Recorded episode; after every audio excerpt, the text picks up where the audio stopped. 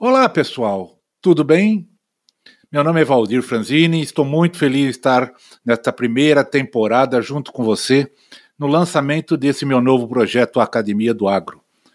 A intenção disso é ter um meio de compartilhar com cada um de vocês experiências, depoimentos, conhecimento, não só meu, mas de vários outros parceiros, colaboradores, amigos e profissionais com dados e informações de qualidade da nossa área de atuação.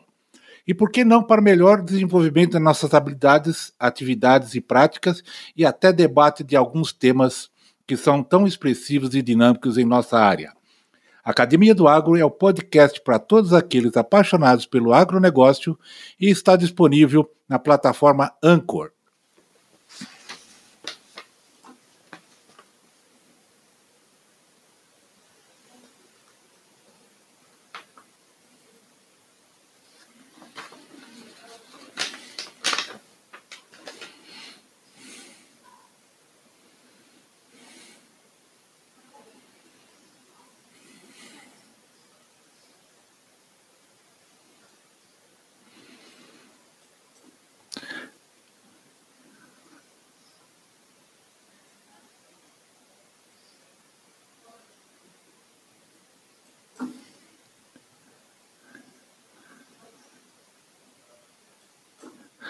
Olá, pessoal, tudo bem? É Valdir Franzini falando e estou muito feliz em estar nesta primeira temporada junto com você no lançamento desse meu novo projeto Academia do Agro. A intenção disso é ter um meio de compartilhar com vocês experiência, depoimentos, conhecimentos, não só meu, mas também de outros parceiros, colaboradores, amigos e profissionais com, com dados e informações de qualidade da nossa área de atuação. Olá,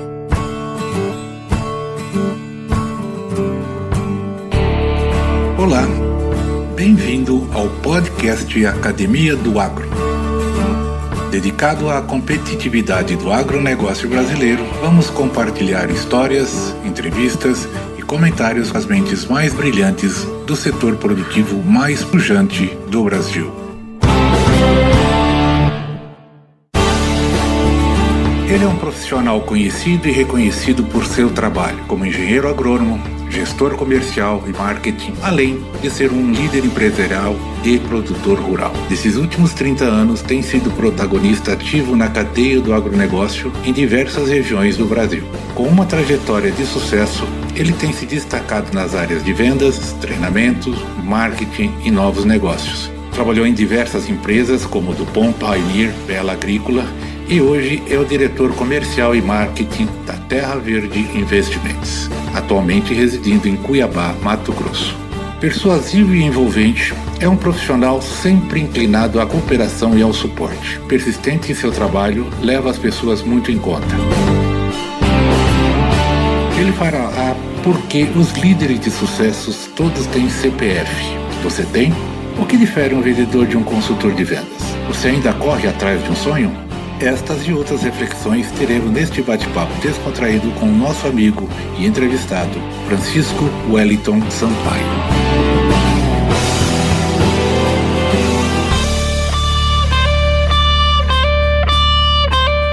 Estamos no ar, meu amigo Francisco Sampaio. Tudo bom? Olá, Valdir, tudo bem? Que Prazer bom, falar com você. Que Obrigado pela ter... oportunidade. Não, eu que agradeço aí a sua disponibilidade de tempo na correria do dia a dia, apesar de termos o estarmos nesse período de confinamento, mas a gente sabe também que eh, as atividades não param, a gente tem várias atividades a fazer, principalmente você hoje que está na, na gestão aí de um, de um grande grupo, isso aí a gente sabe o quanto é denota o nosso tempo.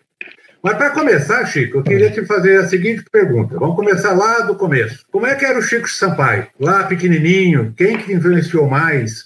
Foi o pai, a mãe? Foi um pouco de cada? Conta a sua história para nós. Valdir, é, acho que quem me conhece sabe, né? Eu sou natural lá do interiorzão da Bahia, uma cidade querida chamada Itaberaba, região quente, mas uma região muito abençoada, muita gente vitoriosa. A minha infância é muito diferente da infância dos dias atuais.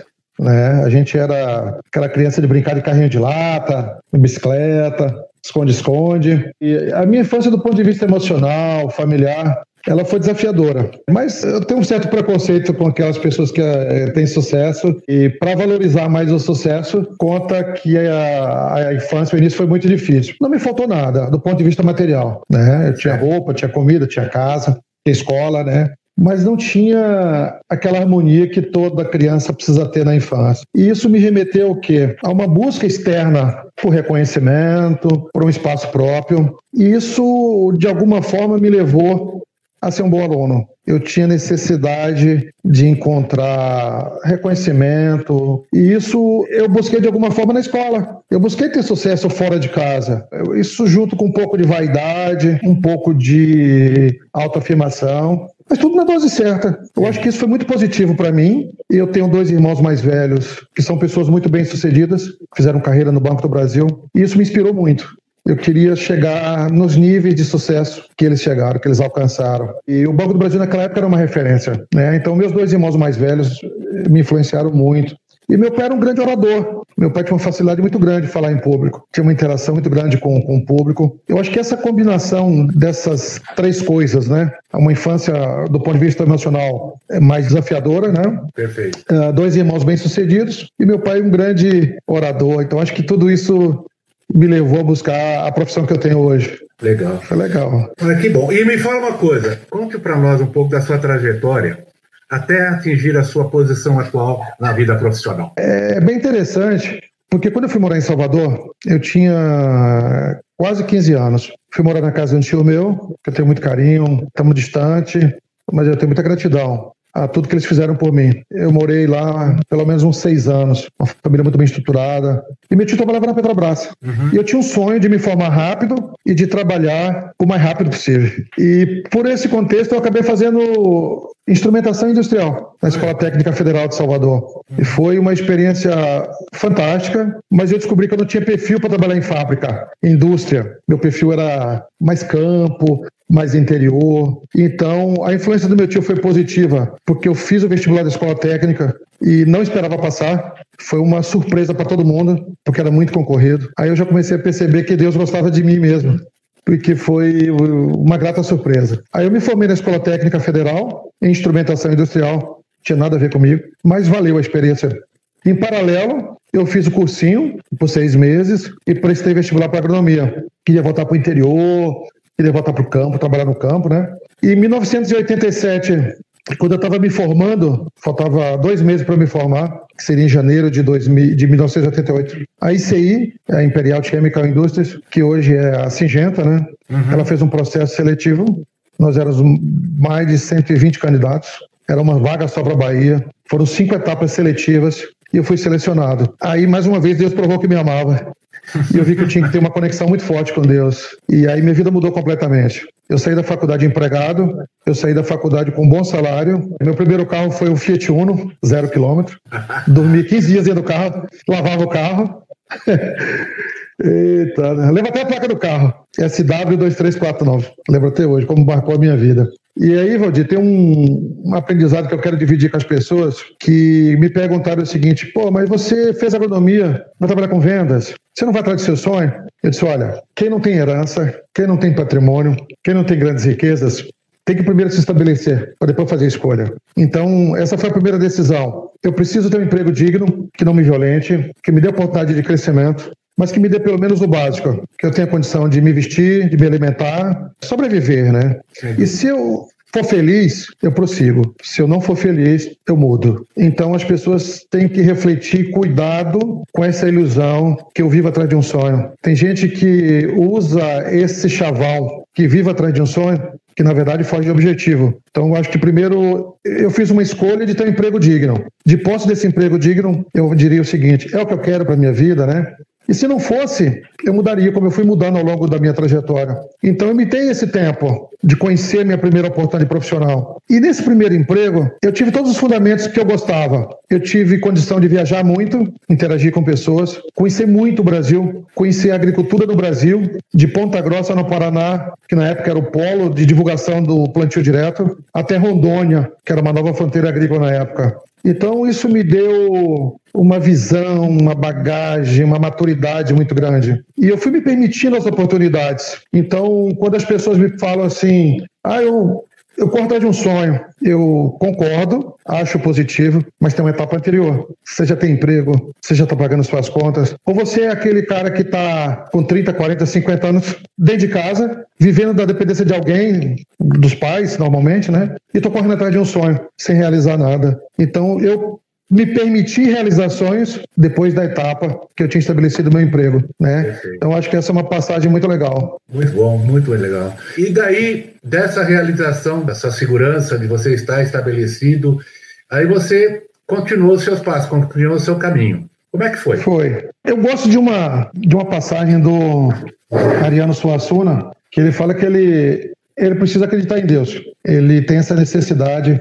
Eu também tenho eu entendo que o mundo é regido por duas forças, a força do bem e a força do mal. E, e em vários momentos da vida, a, o seu caminho bifurca. Você tem que tomar uma decisão, ou para a esquerda, ou para a direita, ou seguir reto. E você não sabe a, a, direção que você vai tomar. Verdade. E aí você precisa de uma força maior. E, e na minha infância, eu sempre gostei de oração. E aqui não estou fazendo nenhum tipo de apologia à religião. Eu gosto dessa frase do Ariano Suassuna. Eu preciso e tenho necessidade de acreditar em Deus. Então, todas as vezes que a vida me apresentou um, um objetivo, um, um desafio, eu não tinha resposta, não sabia o caminho a seguir, aí eu orava. Eu pedi a Deus assim de uma maneira bem humilde, como se eu tivesse pedido conselho para um amigo, para um pai. Fico, mudo, sigo, recuo e eu vinha a resposta. E de que maneira que vinha essa resposta? No dia seguinte eu acreditava, acordava ou desconfortável pela posição que eu estava e motivado a mudar. E algumas evidências aconteciam me dizendo para onde eu devia seguir. Como, por exemplo,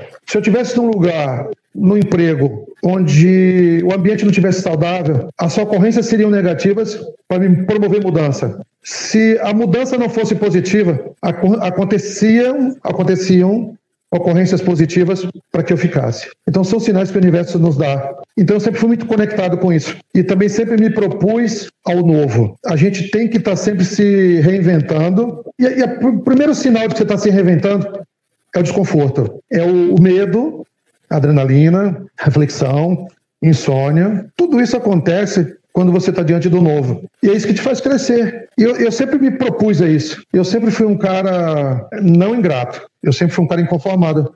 E, ao mesmo tempo, muito consciente das minhas limitações. Então, todas as oportunidades que a vida foi me dando, eu fui aceitando.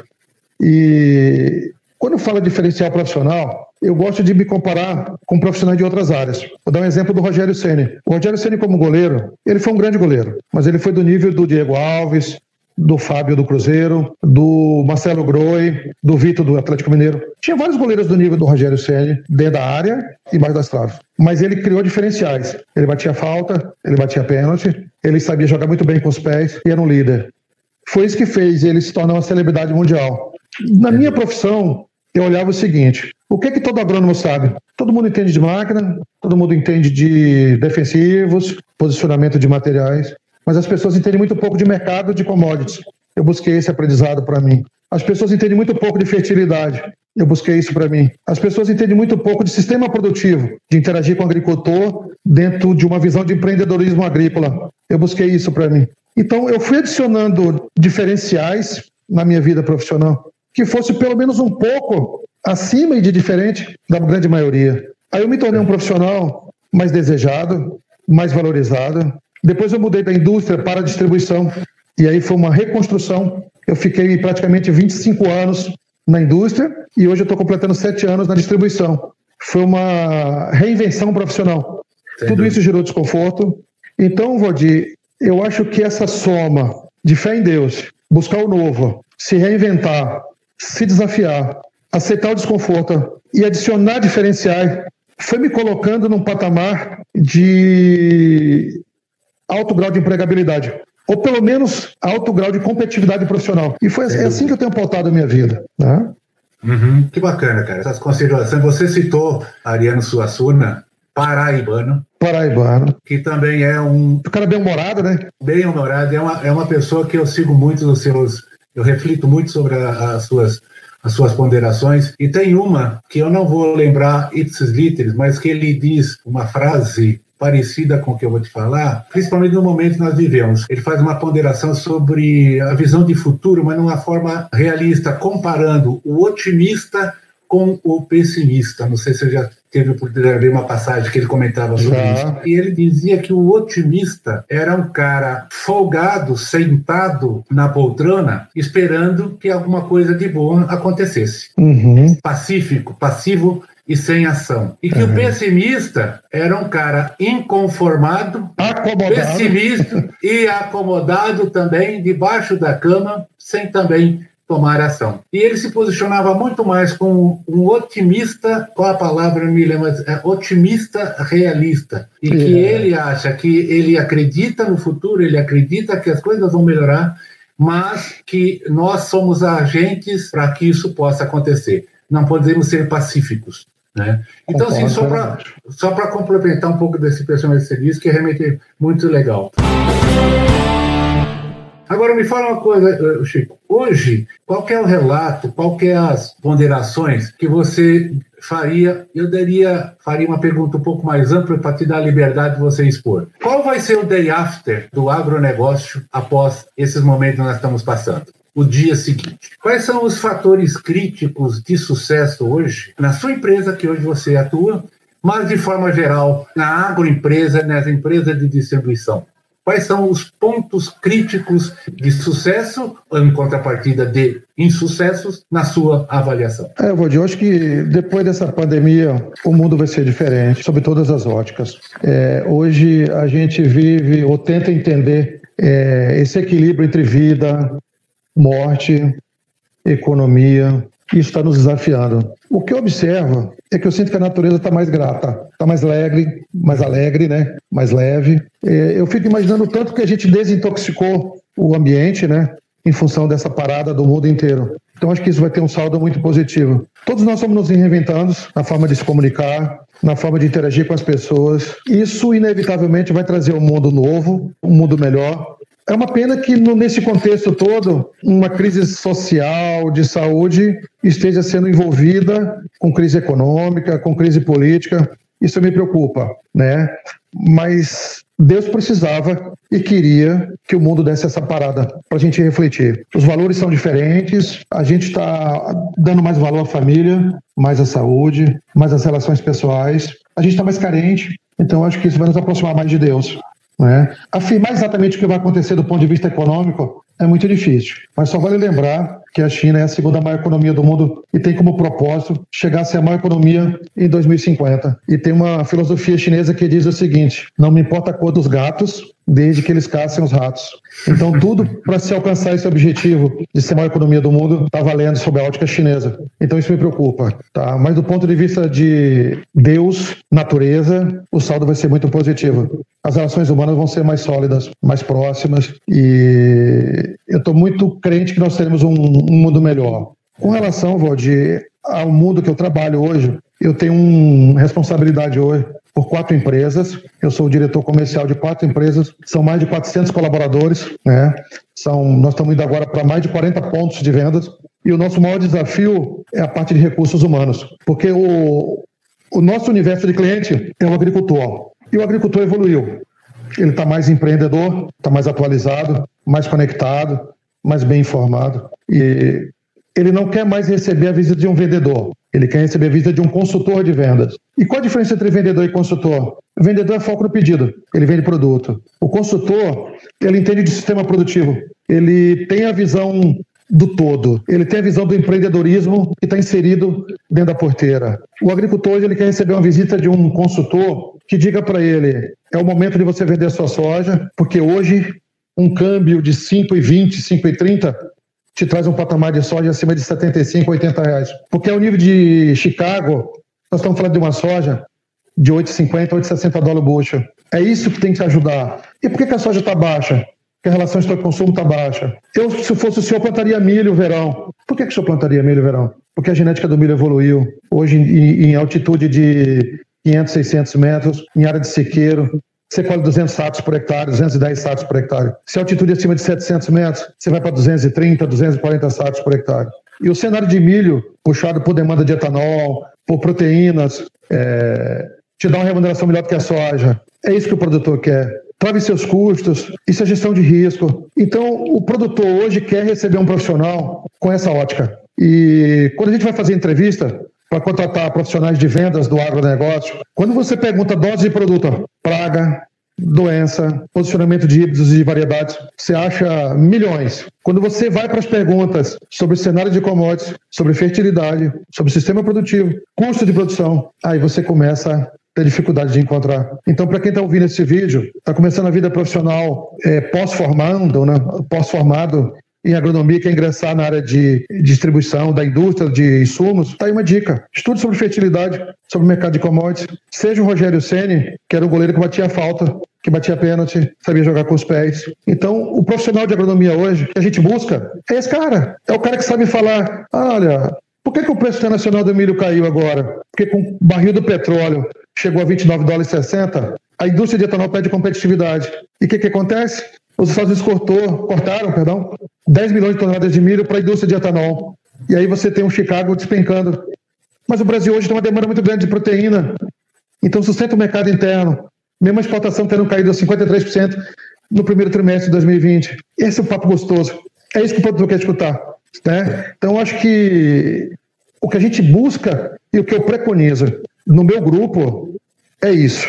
Seja o Rogério Ceni do agro bata falta, bata pênalti, jogue com os pés, desenvolva liderança que está associada a conhecimento adicionais, além de dose de produto, praga e doença, que tem a sua relevância. Mas você tem que ter diferenciais. Isso aí, você me remontou também a um, a um questionamento, uma reflexão, de que uh, a, a capacitação e competências hoje exigidas atualmente do profissional da área comercial ou mesmo da área técnica, ele tem que ter um posicionamento, tem que ter uma, uma condição multifuncional. Como você citou o exemplo do, do em relação a ter ações não só naquilo que já está disponível, o produtor, ele tem, uh, pelo menos em boa parte da nossa trajetória, muita boa parte caminhamos junto, uh, nós tínhamos uh, uma coisa muito, muito clara na, na mente, que era levar realmente soluções, levar Legal. alternativas, fossem elas mercadológicas, fossem elas técnicas, fossem elas. Perfeito. E isso a gente conseguia através de um processo que não mudou eu acredito que até hoje não mudou, que é buscar o engajamento, levar coisa, material de confiança, conteúdo de qualidade, para conquistar essa confiança do produtor. Você conquistando a confiança do produtor, tudo ficava muito mais fácil, tudo ficava muito mais efetivo. Né? Hoje, a minha reflexão vem nisso. Hoje, no mundo atual, com a tecnologia imperando, hoje tudo está disponível à mão do, das pessoas, um celular, um smartphone, internet, internet de tudo, informações, doenças, praga, mercado, commodity, bolsa, tudo está hoje a um toque. Né? Como esse profissional de vendas deve se posicionar? Ele deve a, a, se abster desses conceitos originais que nós tínhamos de levar, de buscar confiança, buscar empatia, conquistar o, o engajamento do, do produtor para se tornar um diferencial perante a ele, ou isso vai ser, vai ser secundário perante essas facilidades do mundo atual? Odir, você me fez voltar no tempo. Nós trabalhamos 22 anos juntos no Pioneer, que foi uma referência de empresa do agro. Nós tínhamos grandes líderes, seu Mariano, Carlão, Daniel Glatt, o Risse, Dona Erna, Poxa, Cláudio Peixoto, nossa, Gentil na área de produção. A gente trabalhou no timaço. E o que, que aquele time tinha de sucesso? Nós éramos uma geração do agro que entendia de agricultura e de agricultor. Tá? Nós éramos comprometidos com o resultado final do cliente. Porque você vender semente, até porque semente é o único insumo vivo que você tem na agricultura, é gerenciar a expectativa. Quando você vende uma semente, você assume um compromisso com todo o ciclo produtivo. E a gente tinha isso muito como DNA. Isso era muito forte a gente tem dia de agricultura e de agricultor. Com o tempo, nós estamos vivendo na área da tecnologia, nós que já passamos, passamos dos 50 anos, nós somos imigrantes digitais, os nossos filhos são nativos digitais. A era digital, ela trouxe facilidades, mas ela não muda comportamento. Você entrar numa propriedade hoje com uma câmera que você possa filmar, fotografar, é, registrar todo uma, um cenário de produção, isso é muito positivo mas a máquina não faz sozinha. O que me preocupa na era digital é a transferência de responsabilidades. no meu processo seletivo para ser diretor da, do Fundo Pátria, me fizeram essa pergunta: como que eu via a era digital no agronegócio? Eu vejo como irreversível, eu vejo como positiva, eu vejo como alto grau de agregação, né, profissionalizou, nos torna muito mais gestores, indicadores mais confiáveis. Tem todo um ganho inserido. Mas me preocupa duas coisas. A primeira, a transferência de responsabilidades. Se você botar foco muito mais no tal do digital, nos recursos, nos sistemas, em substituição ao lado humano, que é quem interpreta, é quem recomenda. Isso me preocupa, tem que estar registrado isso. E aí entra o aspecto comportamental. Que eu quero dizer o seguinte: o profissional de vendas, que é um consultor de vendas, que tem o hábito, a cultura, como nós tínhamos na época da Pioneer, de visitar o agricultor e registrar a visita, de tirar uma foto, de anotar na agenda, como a gente fazia, a data, quantas sementes jogamos por metro, a emergência, pegar os dados de chuva, o ambiente produtivo como um todo. Se você tem esse comportamento, você tem esse comprometimento de ser uma, um consultor de vendas, a era digital entra como facilitadora para potencializar isso. Agora, se você é aquele profissional preocupado em tirar o pedido, preocupado em fazer o negócio e sem ter um compromisso de pós-venda, sem ter essa visão de empreendedorismo dentro da atividade do cliente, a ferramenta não vai substituir. Então, eu trago muito essa reflexão. Eu conheço empresas multinacionais que estão com projetos frustrados, com alto investimento de milhões de dólares por conta disso. É, eu dou um exemplo mais ou menos assim: comprei uma esteira para perder peso. O ato de você comprar esteira não vai te fazer perder peso. O que te faz é comprei a esteira e o ato de praticar. Então eu tenho um smartphone, eu tenho um CRM, um programa de CRM, tenho que fazer um RTR, que é o relatório em tempo real. Se eu tenho um comportamento de fazer isso e vou usar isso, essa ferramenta é uma facilitadora e vai enriquecer o seu trabalho, a sua relação com, com a empresa, com o cliente. O, só o fato de ter a ferramenta, o programa está na era digital, é, pode frustrar muita gente. Então, é esse alerta que eu deixo. E eu trato isso muito bem dentro do meu grupo. Nós acabamos de implantar o CRM agora. E eu abri o lançamento do CRM pedindo três, quatro exemplos de bons profissionais que eu tenho no meu time, que tem tudo anotado numa agenda, num caderno, porque tem um comportamento. Então, esse cara vai aderir à era digital muito mais facilmente. Então, é esse o ponto. Vou te dar outro exemplo. Eu planto um pouco de soja lá no Tocantins. Estou ainda aprendendo. Estou comprando um programa agora de gestão. Mas se eu não tiver as notas, se eu não tiver o compromisso de lançar as notas, de interpretar os dados, para que, que eu comprei o programa de gestão? E assim vai. Complementando essa ideia, Quantos de nós não já compramos e baixamos planilhas, uhum. administração financeira pessoal? É uma maravilha, aquilo é uma maravilha. Uhum. Só que é o seguinte, você, você, abastece, você joga as notinhas lá, você pega as notinhas, você não uhum. vai conseguir. A gente só, só dá importância nisso na hora de fazer imposto de renda, né? Que nós estamos fazendo. Na hora. Eu até brinco, Valdir. Se eu fosse dar curso de vendas para o pessoal que vende esteira, de academia, para domicílio, eu ia dizer o seguinte: venda como conceito de cabide de roupa. Você fala assim, estou te vendendo um cabide que também serve para perder peso.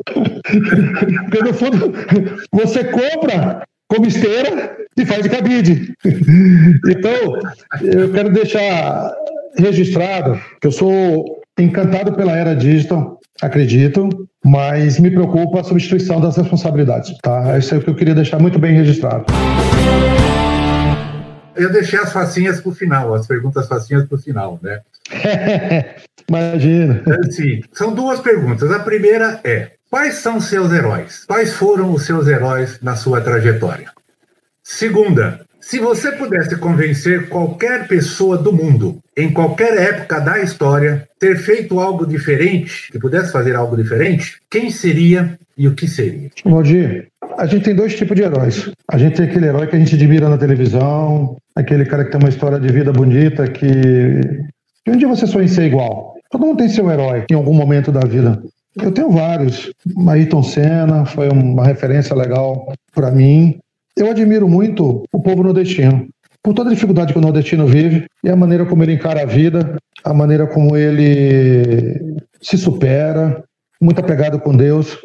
Então, eu tenho como referência o povo nordestino como, como referência. Agora, em cada fase da minha vida, eu tive grandes aprendizados, eu tive grandes mestres, né? Eu já citei alguns deles aqui, como na passagem da Pioneer, que você conheceu. Eu não quero ficar citando nomes para não, não cometer alguma injustiça. Sem dúvida. Agora, eu posso dizer para você assim, ó, eu olho para pessoas de sucesso e um dia eu me perguntei o que, que as pessoas de sucesso têm em comum. É, Silvio Santos, Abílio Diniz, pessoas que saíram ao, da pobreza né, e venceram. Eu trabalhei com pessoas, com empresários bem-sucedidos. Hoje eu tenho experiências no meu dia a dia. Eu cheguei numa palavra interessante, chamada C, P e F. O C de convicção. Todas as pessoas bem-sucedidas que eu conheci, elas tinham convicção. Elas sabiam exatamente o que elas queriam, onde elas queriam chegar. Elas tinham um propósito muito claro, estavam convictas disso. Eu nunca encontrei uma pessoa bem-sucedida que não tivesse convicção. Se você pega o exemplo do Silvio Santos, por exemplo, ele é um cara muito convicto. Ele sempre acreditou nos propósitos dele e, por mais que a Rede Globo sempre foi uma referência de rede de televisão, o SBT sempre teve aquele modelo da convicção do Silvio Santos, pegando como exemplo. Então, o C de convicção. O P de persistência. Na sua trajetória de vida, muitas ocorrências acontecem que tentam te tirar do seu objetivo, tentam fazer você recuar, tentam fazer você desistir. Você tem que ser persistente. Então, a convicção e a persistência são coisas que caminham muito juntas. E eu tenho nomes de pelo menos umas 18, 19 pessoas que eu convivi lado a lado dia a dia, que dentro do meu universo são pessoas altamente bem-sucedidas que tinham convicção, persistência e frieza. Quando eu falo de frieza, não estou falando de insensibilidade, não estou falando de ingratidão, eu estou falando de racionalidade. É, são aquelas pessoas que no cenário de adversidade elas conseguem ser racionais. Por exemplo, eu vi uma entrevista do Radamés Latari falando sobre o Bernardinho, como líder. E ele perguntou: o que, que você atribui o Bernardinho ser um líder de sucesso? Formou equipes de, de vencedoras. Ele disse: o Bernardinho é um cara que, num ambiente de alta pressão, ele consegue ser racional. Ele consegue ter a frieza. Ele consegue analisar um contexto sem aquela influência emocional do ambiente. Então, essa palavra CPF, ela é minha. Eu não tive melhor definição para pessoas de sucesso, para empreendedores de sucesso que não tivesse o CPF, a convicção, a persistência e o F da, da frieza. Aí alguém me pergunta, por que você não bota esse F de fé? Porque já está inserido no contexto. Você não vai chegar em lugar nenhum se você não tiver fé. É, talvez seja isso porque o mundo está tão violento, está tão. As famílias, né, tão dispersas, para não falar outras palavras. Eu não estou aqui fazendo apologia à religião. Dentro da minha ótica, eu não consigo dormir e acordar sem fazer a minha oração. Eu decorei o Salmo 91, que eu amo de paixão, a ponto de estar viajando, estar indo para o trabalho e vou repetindo o Salmo 91. Então, no que se refere a uma conexão com o universo, a fé te faz bem. A fé, ela te dá paz, te dá serenidade, te dá discernimento. E quando eu falei lá no início do nosso bate-papo da bifurcação, direita, esquerda, o caminho, é Deus, é a fé que vai te dar o caminho certo. Isso é tão fácil, tão bom. Eu não sei porque que as pessoas ficam atrás de coaching, atrás de livro de autoajuda. O melhor livro de autoajuda é a Bíblia. Decora o Salmo 91. A gente decora a letra de música e não decora o Salmo 91, que é o salmo mais forte da Bíblia, que dá tanta um bálsamo para nossa alma. Eu preciso ter fé. Agora, o CPF existe. Convicção, persistência e frieza dentro de uma ótica de racionalidade. Não frieza de insensibilidade, de ingratidão, de mágoa não é nesse sentido que eu estou me referindo. É você no mundo profissional, você como empresário, você como líder, ser justo.